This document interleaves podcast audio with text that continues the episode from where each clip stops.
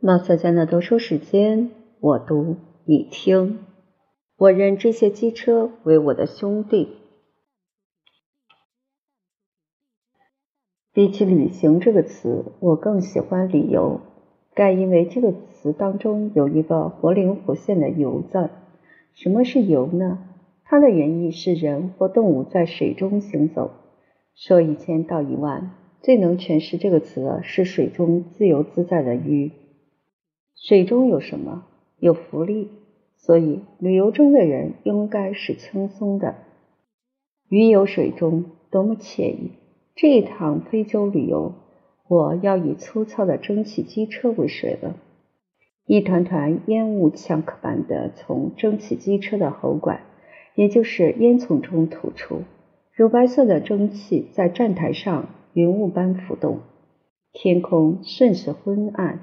盛装的绅士和女子们缓缓走进车厢，登临台阶的那一瞬，回头向站台上送别的人招手，汽笛长鸣，一列老式火车慢吞吞的启动了。这不是什么怀旧的老电影镜头，而是世界顶级豪华列车——非洲之傲。二零一三年的开车仪式，一趟漫长的旅程就此启程。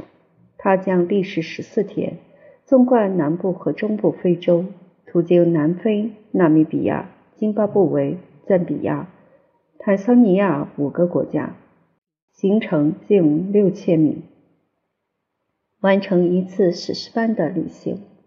此刻，我正假装矜持，忍住火烧火燎的好奇心。努力不东张西望，假模假式的沉稳登车。只可惜我没有维多利亚时代的盛装，只穿旅行行头。据说这是中国大陆客人首次乘坐非洲之傲进行如此长途的旅行。不过，当我一脚踏上名震遐迩的非洲之傲，第一个感觉竟是淡淡的失望。这号称世界顶级豪华的列车。就算它摇身一变，有事一新，我也立刻认出了，它就是咱春运时的老相识——绿皮火车。千真万确，此车的前世就是蒸汽机车配绿皮车厢。我想，每一个曾经迁徙过的中国人，说起绿皮火车，都会涌起对死去多年的一匹老马的追忆。他曾声嘶力竭地载着我们抵达青春梦想的遥远他乡。又不辞劳苦地驮着我们回到心心念念的故土，每一次乘坐都悲喜交集，又爱又恨。爱的是他将我把我们送达目的地，恨的是旅程的艰辛与劳苦。绿皮车厢大都年久失修，有其沧桑的剥落，石板呲牙咧嘴的开裂，车门污浊不堪，且几乎都难以关合。车窗以一种愚蠢的方式起落，没有拳击手的腕力，基本上打不开。闹不好还把你的手指甲砸成青紫。盛夏时，车厢内的电扇像蚊翅一样痉挛转动；夜晚时，电灯昏黄如得了白内障的眼眸。所有的厕所都便器破烂，污水横流，整个车厢内弥漫着多年沉积的恶味。茶炉经常没有一滴水流出。洗漱更是奢望。炎热时，车内像炭盆一样火上浇油；寒冷时，车厢如冰窖，却仍浊气弥漫。列车运行的时间表永远是理论上的，不断莫名其妙的临时停车。硬座是名副其实的硬，让你的腰脊经受考验。记得有一年，我从部队回北京探亲，在火车上将坐了三天三夜。下车时，我惊奇地发现。鞋子缩小到根本就套不到脚上，只得不成嘴脸的踏拉着鞋挪出站台。由于自己的创伤性记忆，我就这样丧心病狂地说绿皮火车的坏话，深感太不厚道。它其实功勋卓著，价格低廉，朴实亲民，像一位苍老的大叔背着抱着我们昼夜兼程的赶路，特别是几千米一停的慢车。在深夜孤寂的灯火下，在每一个荒凉的小站不厌其烦的停靠，让农民和他们的鸡鸭鱼菜上车。他不惧风霜雨雪，慢吞吞但锲而不舍地独自前行，越过高山和峡谷，将旅人们踏实地送达目的地。它永恒不变的慢是缺点，也是优点。因为煤炭的价格比石油低得多，在中国，蒸汽机车就一直顽强地存在着。我们成了全世界最后停止制造蒸汽机车的国家。二零零五年十二月九日，当最后一列蒸汽机车执行完任务停运后，中国步步自豪地宣称蒸汽火车退出历史舞台。现如今。我买一张绿皮火车车票，将用极其缓慢的速度行驶十四天。我暗自调侃了自己一下：“你啊，你花了那么多钱，万里迢迢的来赶赴一场异国他乡的春运。”不过，我还抱着一丝希望。它虽名为蒸汽火车，但和咱们熟悉的绿皮火车还是有天壤之别。不然，如何对得起那天价的车票？我四处寻索，逐一听说：“独特的近乎橄榄色的绿外衣没有丝毫区别，铁质的窄小上下车梯也完全是一个模子刻出来的。蒸汽机车头也是一脉相承，失望渐渐加深。不过同行的客人都掩饰不住兴奋，他们基本上都来自欧美，蒸汽机车在那里已销声匿迹很多年。”他们以一种见到恐龙复活的心态高兴不已。待走入我的客房，放置相似的外形里，肚囊相差之大，可谓天上人间。有道是不识庐山真面目，此绿皮非彼绿皮也。每一节车厢都经过了彻底改造，原有的卧铺车厢被大刀阔斧的动过手术，唯一保留的是走廊通道。但所有的窗户因为重新油饰，并配以精美的蕾丝窗帘，显出不同凡响的高雅。包厢部分被完全打通后，重新整合为几套卧室。最豪华的是皇家套房，一整节车厢只分割为两个单元，只供四个人使用。我住的是把整节车厢分割成三间客房，也就是说，一节车厢可乘坐六个人。我们这一次出发，整整二十四节车厢，只搭乘了五十多名客人。推开我的房门，目光首先被五扇大窗户吸引过去，真敞亮，类乎一个阳光房。房间内是暗红色的全木结构，虽不是真正红木，但制作精美、华贵典雅。说实话，我在之前的介绍中说，卧房内用的都是红木。觉得太过奢侈，一看是仿红木，正合我意，比较环保。天花板下方有巨大的空调设备，让人对即将通过的粘稠热带雨林地区不再心存畏惧。脚下是木地板，这地板之下有供暖设备。因这一程旅行恰逢南部非洲的春天，脚下的温暖就没有机会享受了。坐过火车的人都对火车卧铺的窄小局促留下过不快的记忆。这个顾虑在非洲骄傲的客房里可以释然。床铺宽大，古典花纹的床罩让你相信，在它的覆盖下是非同小可的柔软。两扇车窗之间有一张玲珑小桌和两张沙发，这将是我以后半个月内最钟爱的地方。衣橱很大，放满了旅途必备的各种物品。人家想的真够周到，防晒霜、驱蚊液、消毒巾等一应俱全。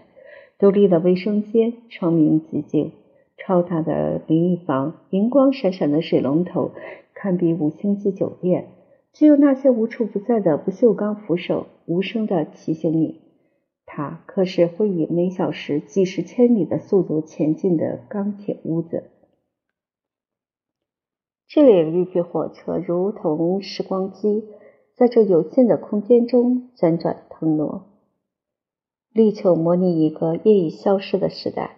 它以古老的硬件加上无微不至的谦卑服务软件，把你托举到一个远去的阶层，合力让你潜回到历史前沿。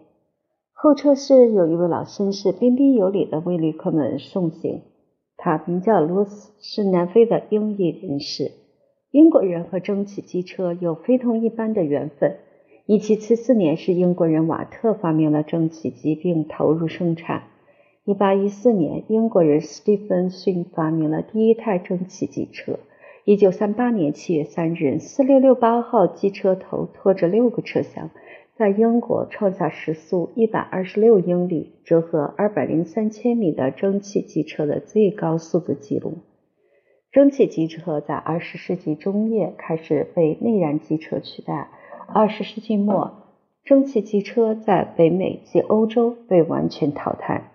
像那蒸汽机车的壮年时代，多么威风凛凛！它牵引着长长的车厢，以雷霆万钧之力呼啸而来。那令人惊悚的汽笛，方头大脸的车头，无数巨轮铿锵有力、富有节奏的声音，让第一次看到它的人无不被它一往无前的凶悍所震撼。即使在没有火车驶过的时刻，那蜿蜒伸向不可知远方的雪亮钢轨，也以一种坚硬的冷静，让人浮想并臣服。有人说罗斯先生很有风度，长得像英国王储查尔斯王子，但我觉得他比英国王储要帅，个子很高，背部笔直，面容线条刚毅，目光中带有慈祥。只是此刻他的右手腕缠着绷带，前不久他在瑞士滑雪时骨折了，尚未痊愈。他用左手和旅客们握手，仍然很有力度。他宣读注意事项和行程安排。宣读乘客名单，被念到名字的客人就踏着红地毯，随列车员登上欧洲之奥列车。罗斯先生是这一列号称世界上最豪华列车之一的非洲之奥的创始人。他和非洲之奥的关系说来话长。一九八六年，南非成功的汽配商人罗斯先生收到一份请柬。邀他和夫人参加蒸汽火车旅行。酷爱机械的罗斯先生对隆隆作响的庞然大物产生了浓厚的兴趣，钻到火车头里与火车司机攀谈了一路。回来后，他参加了当地保护传统火车俱乐部举办的拍卖会，成功拍下了一节老式火车车厢。罗斯先生最初想的很简单，就是为自己的家庭打造一列拥有两三节车厢的私人古董火车，闲暇时间全家人舒适的出游，其乐融融，惬意无比。不过真运行起来，才发现这列短短的火车成本不菲。火车头力大无穷，一只羊也是赶，一群羊也是赶。罗斯先生索性决定多挂一些车厢，除了自家人旅行，也可把其他车厢的房间对外出售，一来分担私家车的运营成本，以车养车；二来可有更多的人分享乘坐豪华复古蒸汽火车的乐趣。一不做二不休，罗斯先生渐渐痴迷于此事，索性在一九八九年四月成立了以自己名字的缩写命名的。格斯福瑞尔私人火车公司，他开始在全世界范围内搜寻老火车，一节节披着历史尘灰的车厢和餐车，从各地的废品中心、私人公司以及俱乐部中被搜集出来，如同听到集合号令的退役老兵向他们的将军罗斯先生聚拢过来。其中一些老古董车厢的历史超过了一百五十年。想想看，火车才问世多少年了？到二零零零年，罗斯先生已经成功的收集到了六十节车厢。旧车厢蜂拥而至后，接踵而来的问题是如何改造它们。罗斯先生对豪华列车旅游其实一无所知，整个一个门外汉。不过这难不倒他。不照搬任何豪华列车的经验，完全凭借自己的喜好，开始打造属于自己的奢华旅行风格。因为他本人个子高大，便要求在火车上把私人空间的面积发挥到极限。第一，每个人都有宽大的床；第二，每个人都要有宽大的卫生间。第三，其他服务设施也要尽可能的大。于是，非洲之傲诞生了世界上所有豪华列车中排名第一的客房面积。除了求大以外，他还特别注重细节舒适，怕委托别人不能深刻理解他的良苦用心，干脆让妻子亲自负责列车的内部装潢和软装设计。连沙发所用的面料都是由罗斯先生的夫人亲自从荷兰挑选来的。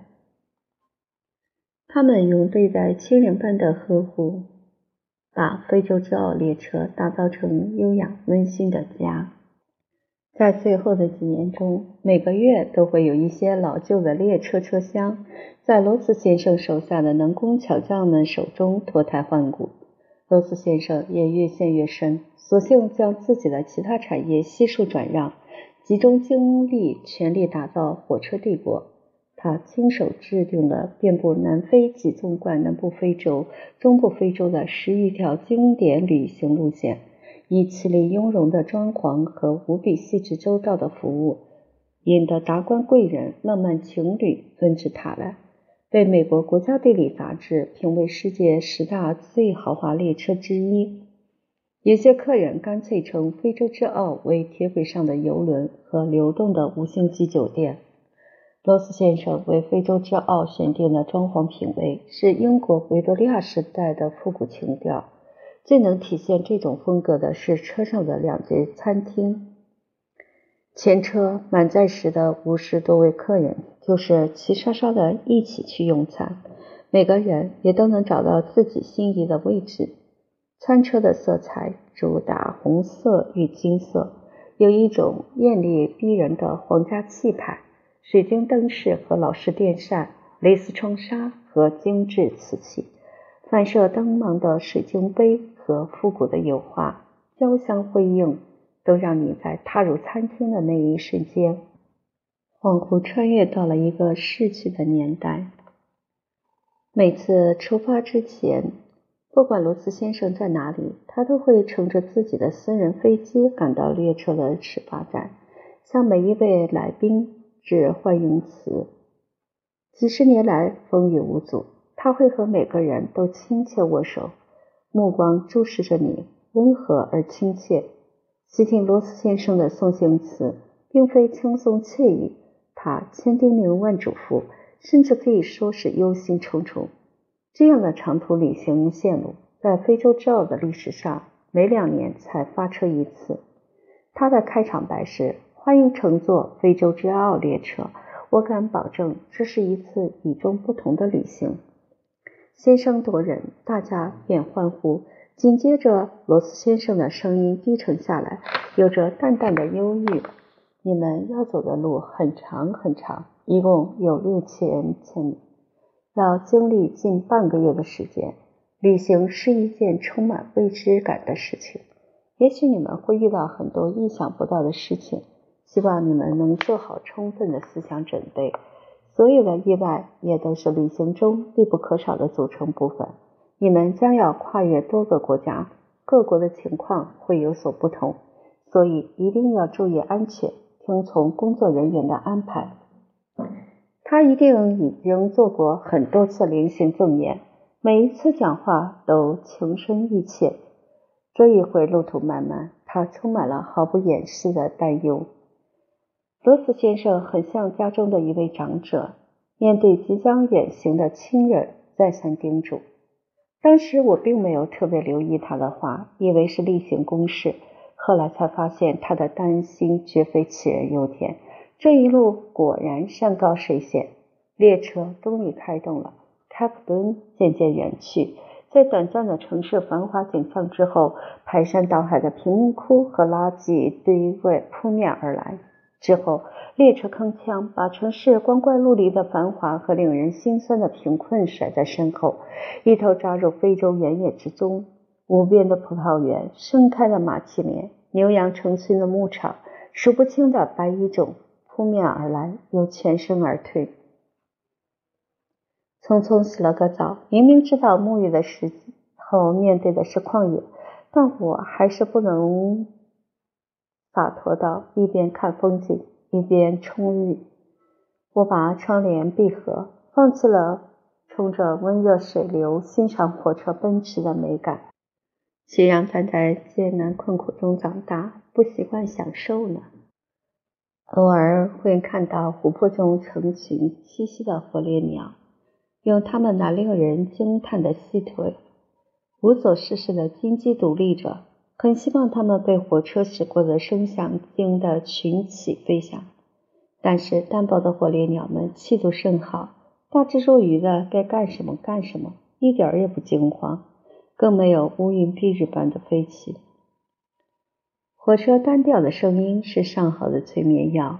火车到达比勒托利亚，非洲之奥在这里拥有一个独享的私人火车站，还有其周围的一大片土地，一供罗斯先生的工厂修理老式机车。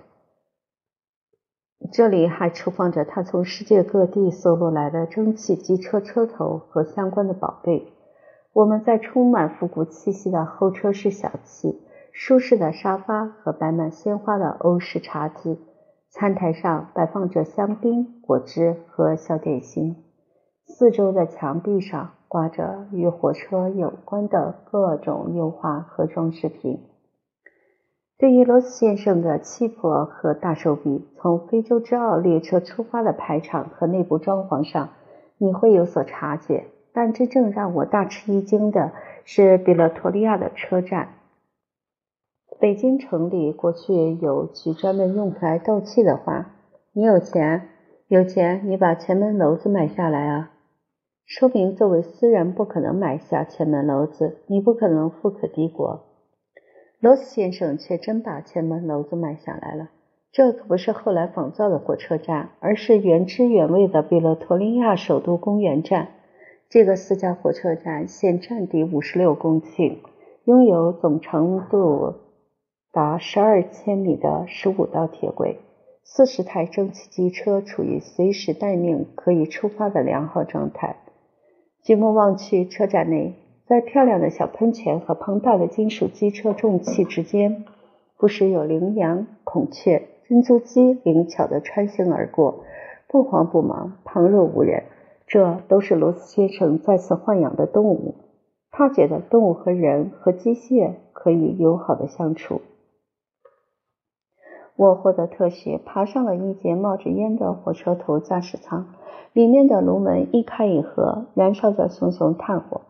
工人往内不断填着拳头大小的煤块，擦得锃亮的仪表盘，不知连向车头伸出的何种部件，数字跳跃显出活力。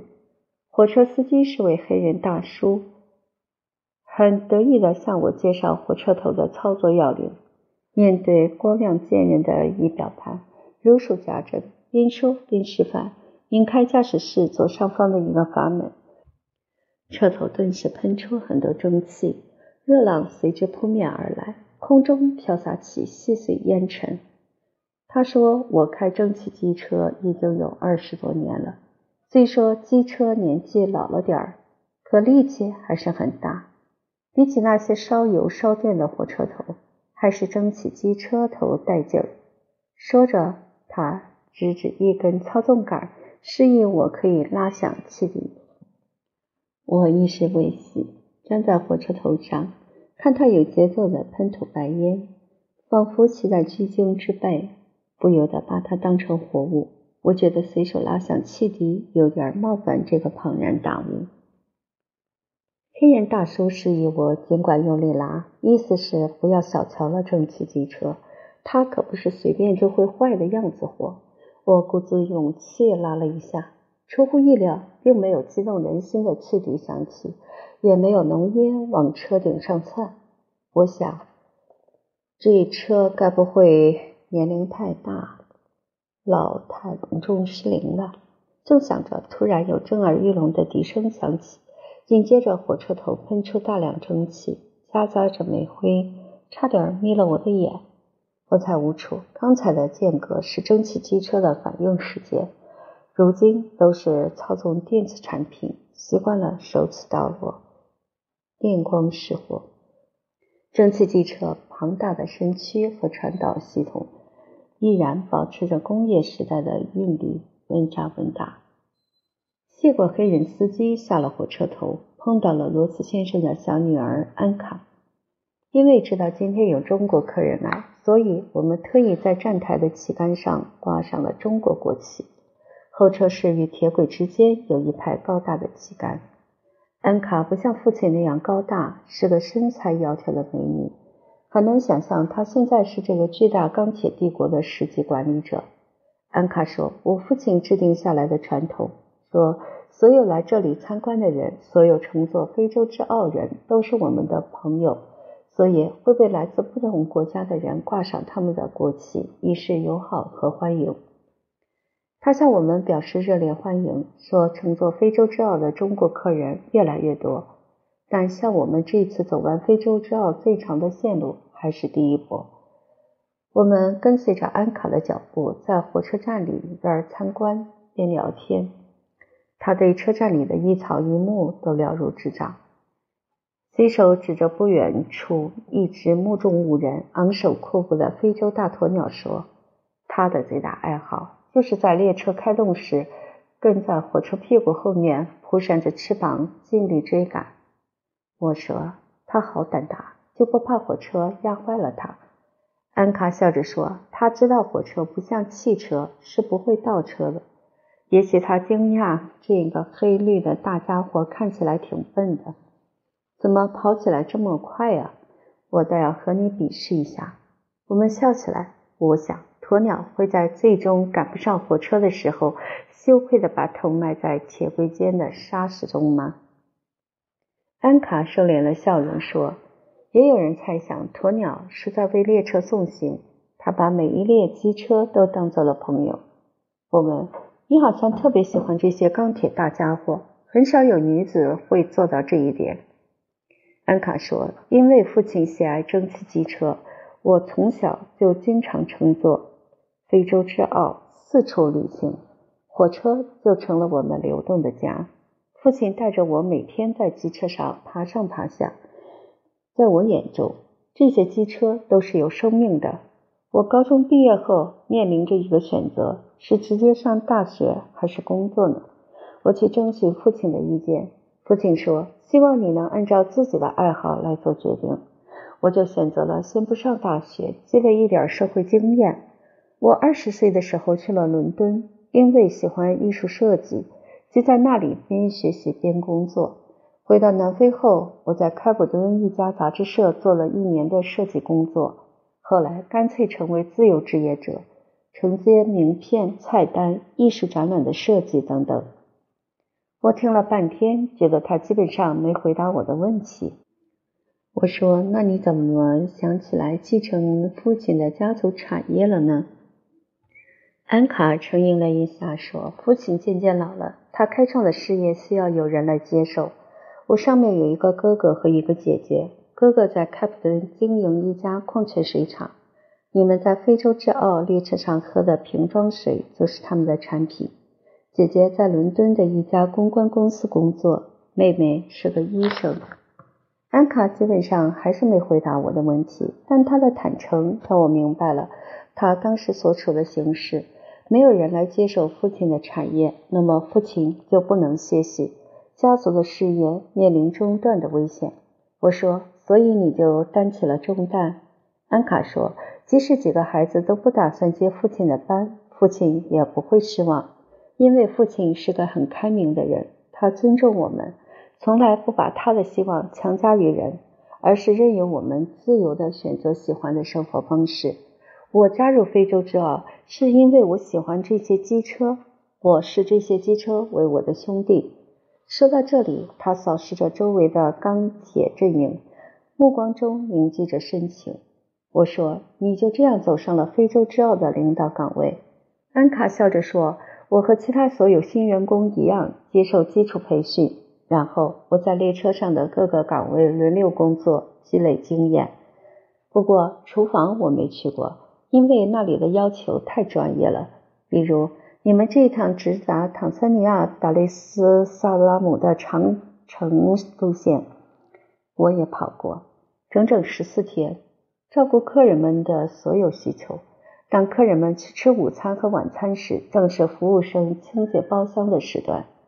蒸汽机车是灰尘比较多的，我们要在这有限的时间里把房间清洁的一尘不染，叠好被褥，擦洗卫生间的所有设备，马桶要像白瓷茶杯一样雪亮。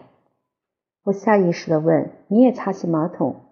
安卡说：“当然了，我能把马桶擦得非常干净，还在比赛中得过第一名呢。”我在书本上看到过很多富翁教子的故事，总认为那一定有某种程度的夸张和美化。现在我亲耳听到安卡这样说，心中充满敬重，敬重罗斯先生，也敬重他的女儿安卡。我说：“那你很辛苦啊。”安卡若有所思地说：“我很感谢爸爸的安排，让我能够面对面地了解客人的需求，也让非洲之奥的员工们对未来充满了希望。”安卡忙着去招呼其他客人，我独自在车站内漫步。沧桑的车站不由得使人浮想联翩。这个车站就是年轻的甘地无法抵达的列车终点。1893年，后来被称为印度圣雄的甘地，当时只有23岁。他作为在英国接受了四年教育的青年律师，拿着公司为他购买的头等车票，登上了从。德班驶往比勒陀利亚的列车，不料车行半路，车上的验票官认为甘地作为一个印度人无权坐在头等车厢，要甘地马上坐到行李车厢去。甘地不从，就在彼得马里茨堡车站被警察强行推下火车，在寒冷的小站蜷缩一夜。这一夜给了甘地极大的刺激。甘地认为，这次旅行是他一生中具有决定性意义的经历，促使他走上了领导印桥反种族歧视的斗争。人在旅途看似消遣，其实思绪往往触景生情，信马由缰，进入自己始料未及的轨道。突然，列车长召集大家，有话要说。列车上，大家蜗居各自房间，难得有欢聚一堂的时刻。黑人列车长戴着雪白的巴拿马帽，风度翩翩地端着香槟，和大家一一碰杯，然后郑重地开始宣布乘车纪律。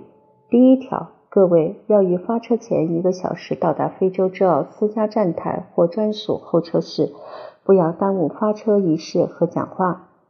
向坐在周围的客人们微笑起来。我们已经上车了，列车长，你就不要本本主义了。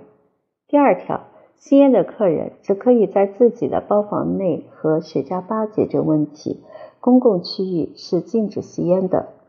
第三条，手机和笔记本电脑不可以在公共区域使用，只可在包房内使用，以免破坏列车整体的复古氛围和打扰其他乘客的旅行。其实，在出发前给我们的注意事项里已经注意到这一条了。此刻听列车长郑重其事的宣布，更显得非同寻常。我想，一般的隆重场合，只要求大家把手机调到静音，不发出声响影响其他人即可。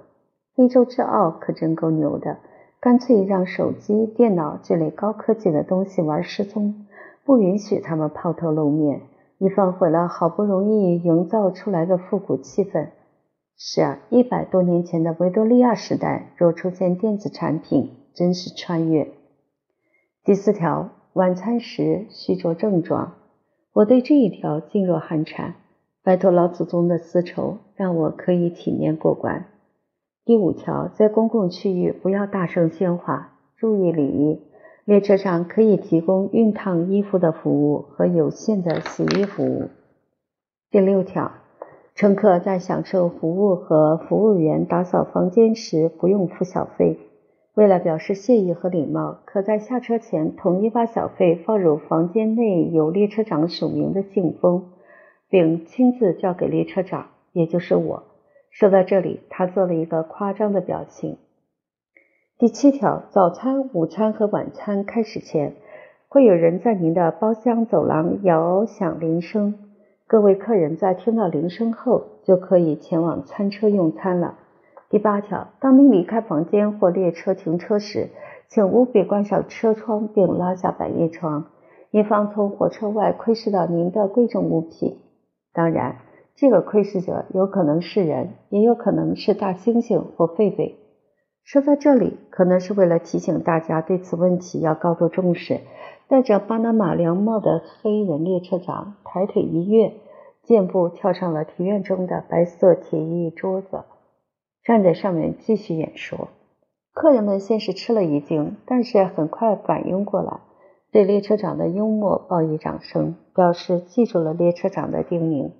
第九条，列车上设有小图书馆、小商店、雪茄吧等设施，您可以在那里阅读、购买和吸雪茄。休闲车厢和列车尾部带有吧台和观景台，很适合大家放松和聊天、结识新朋友。列车上任何一种酒水都可以随意免费享用。听到这里，我不禁深叹一口气。我是个滴酒不沾的人，对此福利只有汪洋兴叹了。第十条，请注意，您的房间里窗子旁的桌子上会有一个文件夹，这个夹子里有非洲之奥列车的创始人 John Worth 亲笔签发的您乘坐这一豪华列车的证书。一定要好生保存，下车的时候要记得带回你们的家乡，留作纪念。第十一条，非洲的太阳十分厉害，您下车游览时，请注意一定抹涂抹防晒霜，并戴上帽子。在您客房的更衣柜里有非洲之奥赠送的高效防晒霜。至于帽子，在我们的小商店里有卖，比如我头上戴的这一顶。这是小商品的虎皮，它标有非洲之奥的字样。买一顶，下车的时候它可以为您遮阳。回到您的家乡之后，您带着它出门，一定会有很多朋友问您这么漂亮的帽子是从哪里买的。您就可以跟他们讲讲您的非洲之行。哎呀呀，黑人列车长真是绝好的推销员。我几乎怀疑这个式样的帽子卖出后，列车长是否有提成。之后的若干日子里，我不断看到有人到小商店问询这顶帽子，开口就说我要买和列车长一样的帽子，最终把那款帽子卖断了货。什么叫奢侈？这些注意事项多少说明一点问题。你要模仿远去的尊贵，就要暂且放弃原有的生活角色，潜入十九世纪欧洲宫廷生活之水，享受旧时的无所事事和尊贵与从容。你是不是会有点恍惚，隔三差五的出现微错乱，但又异常真实？上车又要出发了。这次我注意到五扇窗户的玻璃中央都雕有一只小鹿。服务员告诉我，这个车窗玻璃是特制的，除了有罗斯火车公司的标记外，还有防止眩晕和不适的作用。我的目光透过小鹿的四蹄，在荒凉的非洲大地上不断地移动着焦点，身体以机车的特定速度在匀速前进着。你几乎以为自己已是这个钢铁怪兽的有机组成部分，天生就能用这种速度行进。类似开普敦桌山的地质结构在窗外层出不穷。如果说开普敦的桌山被称为上帝的餐桌，那么，现在窗外鳞次栉比的大大小小的类桌山、准桌山，简直就是上帝的食堂，或者说是上帝的美食一条街了。打开车窗，大自然的气味扑面而来：森林的冰冷潮湿气味，天空的辽远空旷气味，野花稍纵即逝的清甜，牧场的牛粪味儿，腐草的暖意气，煤火的硫化气。窗户就像是气味和光影合谋的舞台，瞬息万变的演奏着原生态的大合唱。整个火车的最末一节车厢是休息厅和观景台。休息厅里有一个吧台和服务生，随时免费提供各种饮品。这节车厢的窗玻璃更是大得异乎寻常，你可以坐在沙发里尽情欣赏窗外景色。太阳就要下山了。落日浩瀚的光芒把远山修剪成带青色的轮廓，天气中的云团正试图越过带着最后一抹金色的山丘之巅。休息厅的尾部是一扇落地玻璃门，我推开玻璃门，顷刻便置身于车外的廊中。视野在这里无拘无束，毫无遮拦。车廊有宽大的木质长椅，你坐在上面，探出身体，风像鞭子一样抽打在脸上，好似骑在龙的背上。旅行是什么呢？所谓旅行，不仅指身体的空间移动，更是心灵的飞翔之途。墨西哥曾经获得过诺贝尔文学奖的作家 Octavio Paz 说过。旅行的愿望在人身上是与生俱来的。谁要是从未萌生过此念，那绝非人之常情。每次旅行向我们展现的国度，对前期造访者来说，原本是同一个。可是，在每一位旅行家的眼里，却又有见仁见智的不同。此时此刻，观景走廊上只有我一个人。天地间仿佛只有我一个人。其实旅途上没有真正的独行，即使周遭没有人，还有非洲的原野，还有飞驰的机车，还有不时鸣响的汽笛，还有无数的故事。就算这一切都没有，那我还有自己同在。